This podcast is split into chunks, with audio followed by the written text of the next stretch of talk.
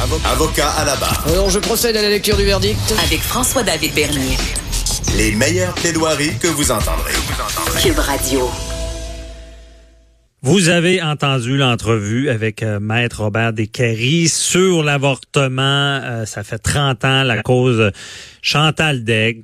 Hein, on en profite parce que je suis avec Luc La Liberté. Euh, bonjour. Bonjour. Bon, analyste politique que tout le monde connaît. Et d'ailleurs, bon, on va continuer euh, rapidement sur le sujet de l'avortement. Aux États-Unis, on n'est on pas dans le même registre. Là. Les États-Unis, ce sont des, des pressions intenses un peu partout. On le sait, le débat, il est, ça fait des années, en fait, depuis Roe versus Wade, que les éléments les plus conservateurs aux États-Unis exercent des pressions. Qu'on reconnaisse le droit à l'avortement, c'est une chose. Ouais. Maintenant, qu'est-ce qu'on accorde comme marge de manœuvre aux États pour encadrer le droit à l'avortement? C'est une lutte qui est constante. Mais euh, depuis les dernières années, puis depuis qu'on a une Cour suprême qui est majoritairement conservatrice, on a cinq juges, rappelons-le, un peu plus conservateurs, quatre qui sont dits plus progressistes.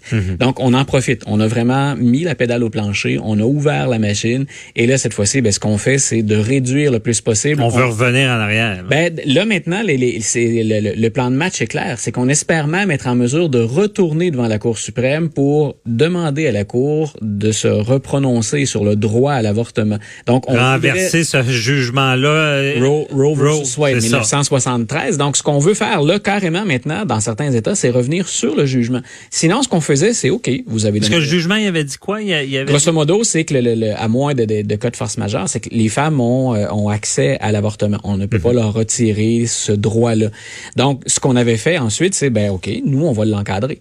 Et là, on allait se draper vers des intérêts, par exemple, de santé, en disant, ben nous, oui, il y a des cliniques d'avortement, mais on va voir quelles sont les dispositions de ces cliniques-là. Et là, on s'est mis à exiger des cliniques qui pratiquent les avortements. Ben, on s'est mis à exiger des, des, des, euh, Conditions. des conditions qui sont celles de super hôpitaux en général. Donc, c'est même pas l'ensemble des hôpitaux qui étaient dotés de ces services-là. Hmm. Mais en même temps, on ne pratique que des avortements. Donc, ça, ça confinait presque au ridicule.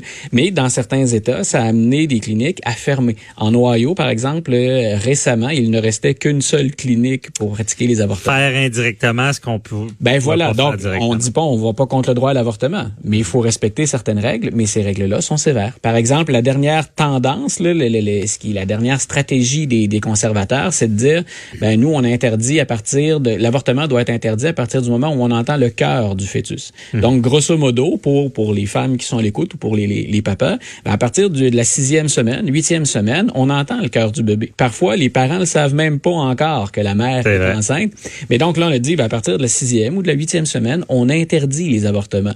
Donc, l'avortement est autorisé pendant six semaines. Mais habituellement, ce sont les six semaines où on ignore qu'il y a une grossesse qui est en cours. Donc, je disais, c'est une stratégie qui est globale. On n'a jamais cessé, on a trouvé tous les angles possibles pour restreindre le droit à l'avortement.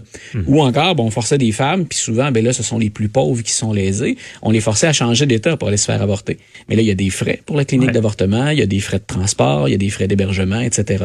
Donc, on a, on est parvenu à réduire dans beaucoup d'États le recours à l'avortement. Mais là, la stratégie maintenant frontale, c'est carrément, on veut ramener ça devant la Cour suprême et on espère qu'avec ces cinq juges-là, on va parvenir à renverser Roe versus Wade.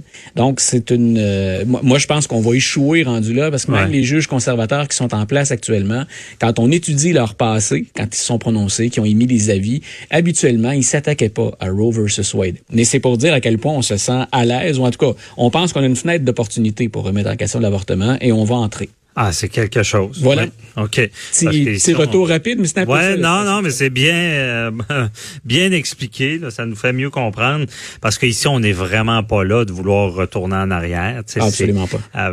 Et en- Rappelle-toi quand euh, rappelle-toi quand au fédéral, euh, M. Harper est en place et on sait que M. Harper, ben, on, on joue. Si les États-Unis c'est un grand pays avec lesquels il y a beaucoup de factions puis d'intérêts locaux, on sait que dans l'Ouest, M. Harper devait composer avec quelques éléments plus conservateurs qui souhaitaient parler euh, à, à l'Assemblée, au Parlement de la question de l'avortement. C'est M. Harper qui avait dit euh, quelque part, on met ce dossier-là de côté, Ouais. sachant très bien que dans une majorité de provinces, c'était c'était pas gagnant, ne serait-ce que politiquement. Puis d'ailleurs, euh, la, la cause de Chan- Chantal Daigle là, aux États-Unis, ils n'ont parlé aussi. Là. Oui, ils en ont parlé parce que ça avait fait, ça avait fait beaucoup parler. Puis et je dis ça parce que c'est revenu il y a pas tellement longtemps. Nous ici, ce que ça dit grosso modo, c'est que la femme, c'est son corps. Et tant aussi longtemps que l'enfant est dans le corps de, de, la, de la femme, ben il- le père a pas de droit. Euh, C'était pas aussi clair que ça aux États-Unis non plus. Et dans certains États, il y a des hommes qui carrément sont revenus à la charge en disant, écoutez, vous souhaitez que les pères de famille soient présents, vous souhaitez qu'on s'implique dans le couple, mais dans la- l'éducation, la, maternité. On a des droits, nous, sur cet enfant-là que cette femme-là porte. Donc, euh, c'est la raison pour laquelle nous, euh, les Américains, plutôt avaient regardé ce que nous avions fait ici. Donc, avec cette cause-là, puis quels avaient été les arguments. On était allé au-delà du, du choc là, au moment de, la, de la révélation, au moment où on dévoile le jugement, mais on s'est intéressé à l'argumentaire également. OK.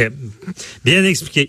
Maintenant, il faut garder du temps. Je veux t'entendre sur ce qui s'est passé la fin de semaine dernière aux États-Unis et tous les débats qu'on a eus. On en a eu à, à avocat à la barre avec Nicole Gibault, Jean-François Brochu. Et euh, il y a une question qui persistait. Est-ce qu'il est trop tard aux États-Unis pour ce qui est de la question du contrôle des armes? Est-ce qu'il y a de quoi à faire d'après toi? Là? Il est, écoute, là, c'est, c'est euh, à cheval entre les données théoriques puis peut-être juste un souhait que j'ai. Ouais, OK. Je vais pas baisser les bras. Euh, il, est, il est pas trop tard, mais ce que les gens doivent imaginer, c'est euh, l'étendue du chantier. C'est-à-dire que on parle beaucoup, par exemple, depuis les, les, incidents de la fin de semaine, on parle beaucoup de législation. Hein, on dit que ce sont les politiciens, les législateurs qui doivent intervenir. Le président a dans les pouvoirs de l'exécutif un certain nombre de mesures qu'il peut mettre en place. M. Trump a ouvert timidement la porte à ça, là, sans, mm -hmm. sans, préciser de quoi il parlait.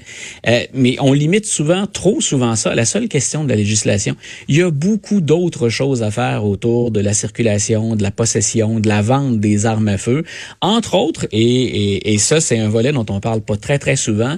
Il y a aux États-Unis ce qu'on appelle le Center for Disease Control. Et ben c'est une maladie ça, ces fameuses tueries-là et c'est cette dépendance-là aux, aux, armes à feu. Mm -hmm. Et la CDC donc souhaite être en mesure d'être financée pour faire de la recherche là-dessus.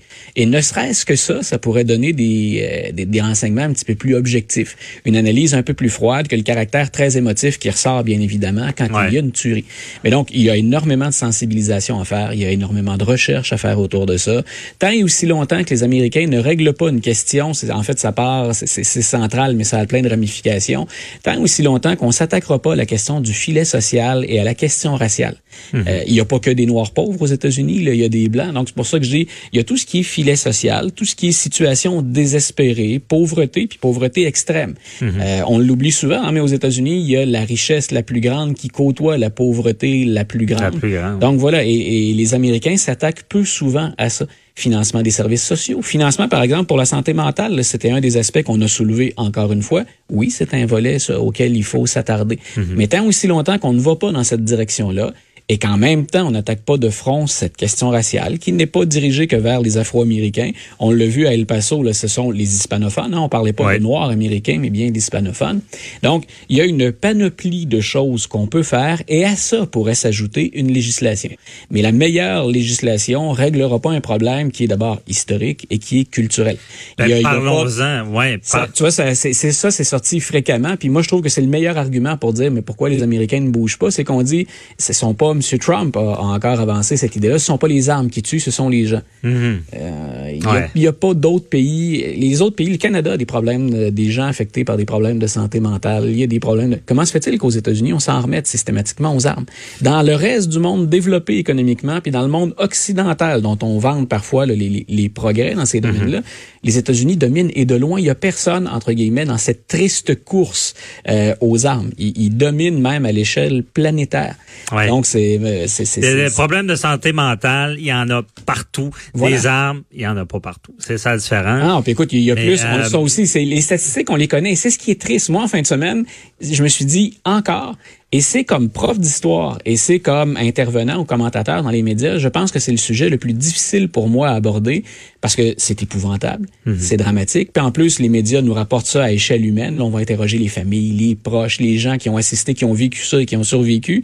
Et à chaque fois, je me dis, mais c'est terrible parce que ben, parce qu'on a même établi une séquence au-delà de laquelle il se passe rien. Mm -hmm. Donc, euh, moi, j'ai pensé pendant un moment que ce qui s'était passé à Sandy Hook, quand on a ouvert le feu sur des enfants dans une école primaire, je me disais, si on est insensible à ça et qu'on ne bouge pas, est-ce qu'on perd espoir? Est-ce qu'on baisse? Mais ça n'a pas plus bougé. Ben voilà. Ben, M. Obama avait tenté le coup, puis il est allé aussi loin qu'il le pouvait grâce au pouvoir de l'exécutif, mais ça n'a pas fait bouger le Congrès. Non. Et, mais, et actuellement, ça bouge pas non plus. Mais là, je vais te poser une question oui. que je pense que tu es la meilleure personne au Québec pour répondre.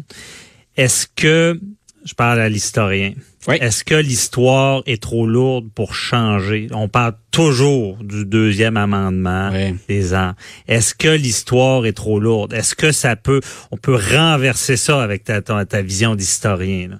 Moi, je pense, mais c'est là où je dis, oui, on peut changer ça, mais ne pensez pas qu'un seul euh, politicien, un seul président, ni un seul congrès, le congrès, là, il est réuni pour deux ans. Donc, quand on joue effectivement sur des mentalités, on joue sur du long terme. Mais jouer sur du long terme, c'est pas perdre espoir de faire des petits gestes d'ici là ou encore. Oui, mais l'amendement, je veux dire, euh, c'est- je sais pas, euh, peut-être changer la constitution aux, États-Unis, là, c'est fort, là, on s'entend. Moi, ça, je, je, ça, je Et pense. pas. enlever ça ou euh, restreindre ça, Je, ça, ne- ça va je être ne verrai pas de mon vivant, je pense, le deuxième amendement être attaqué solidement. Et la Cour suprême a été très claire dans les dernières années, c'est un droit individuel. Par contre, ce que le deuxième amendement ne dit pas, ben, c'est quel, type d'arme circule. Euh, la seule chose que M. Trump, puis je pourrais y revenir d'ailleurs sur ce que M. Trump a dit, là, il, est, il est allé dans un mensonge assez grossier, mais la seule Oh. chose positive dans le dossier des armes pour M. Trump, c'est qu'il était d'accord avec ce qu'on a mis en place au Congrès pour retirer des armes ou ne plus vendre ce qu'on appelle les bomb stocks. Donc, c'est ce qu'on installe sur une arme semi-automatique pour en faire une arme automatique. Donc, ça, c'était assez terrible. C'est qu'on achetait des fusils semi-automatiques qui sont déjà des armes beaucoup plus Dangereux. utiles pour les militaires que pour n'importe qui qui est un amateur de chasse ou qui souhaite protéger sa petite famille. là. Ouais. Donc, euh, on, on a voulu jouer avec avec cette euh, cette donnée-là. Mhm. Donc, euh, mais c'est ça, la- ce que la- la- la- l'amendement ne dit pas, c'est est-ce qu'un État peut intervenir sur les armes? Est-ce qu'on peut jouer sur les background checks, hein, les, les antécédents? Est-ce qu'on peut jouer sur la quantité de munitions qu'on peut avoir? Mhm. Sur les magasins des armes à feu. Euh, on a vu en Ohio, c'était terrifiant de voir en 30 secondes ce que le tireur est parvenu à faire. En 30 secondes. 30 Ah, secondes. parfois, on dit, ben oui, ils sont violents, il aurait pas avoir un couteau. Oui, mais avec un couteau en 30 secondes, vous faites jamais le dommage Jamais. que ce gars-là est parvenu à faire. Puis même chose pour... euh, les personnes ont une chance de, de faire de quoi. là. Voilà, donc il- aucune chance. Quand, quand je disais, il y a, oui, effectivement, il y a un certain nombre de législations, puis c'est ça qu'il faut mettre de l'avant. Et c'est là, cette fois-ci, où on peut pointer vers les politiciens, c'est quand on fait des sondages. Républicains et démocrates, là, ils s'entendent pas souvent. Euh, actuellement, d'ailleurs, en 2019, ils s'entendent à peu près jamais, républicains et démocrates. Mhm.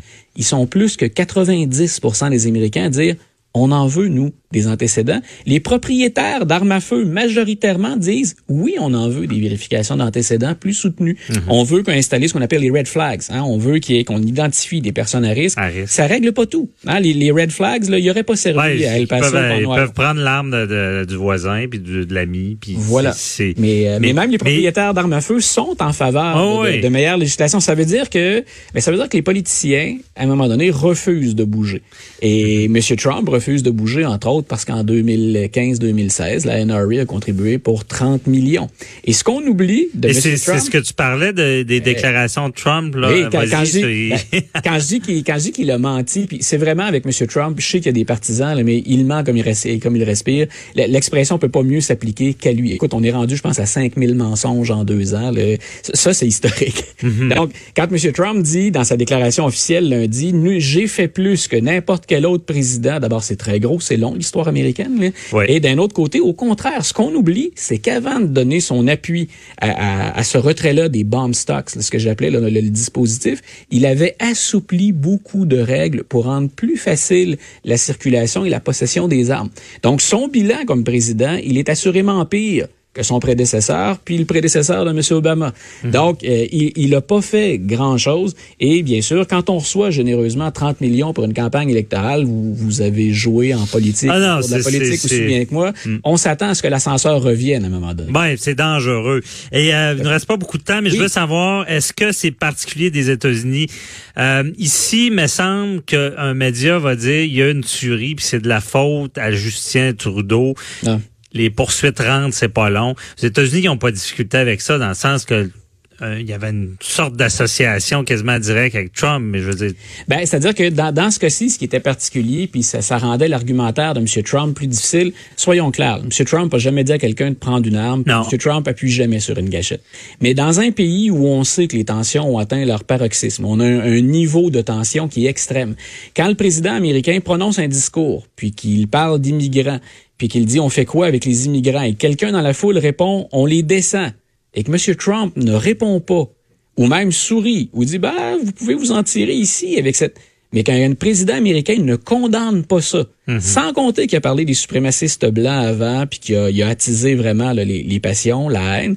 Ça nous donne une situation actuellement qui est particulièrement laide. Euh, c'est pas très beau non plus ce que font les démocrates actuellement. Le président s'en va en Ohio, s'en va au Texas. On pense à les réconforter des gens, lancer un message d'unification.